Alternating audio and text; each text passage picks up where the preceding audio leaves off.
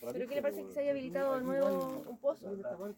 Bueno, eso es como volver a la vida, porque resulta que ya eh, los paltos eh, están brotando ya, entonces nosotros sabemos que si esto no nos falla, eh, en dos años más tendríamos producción y la gente puede plantar ahora porque la verdura está carísima y puede plantar también sus Hay hortalizas. gente que ha empezado a plantar Sí, empieza, eh, mucha gente tiene su huerto familiar.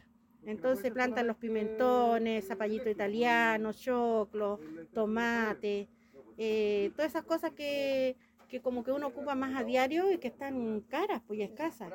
Entonces eso como que nos volvió a la vida y otra cosa que el pueblo se estaba viendo muerto porque es todo seco, seco y ahora ya se ve más verde.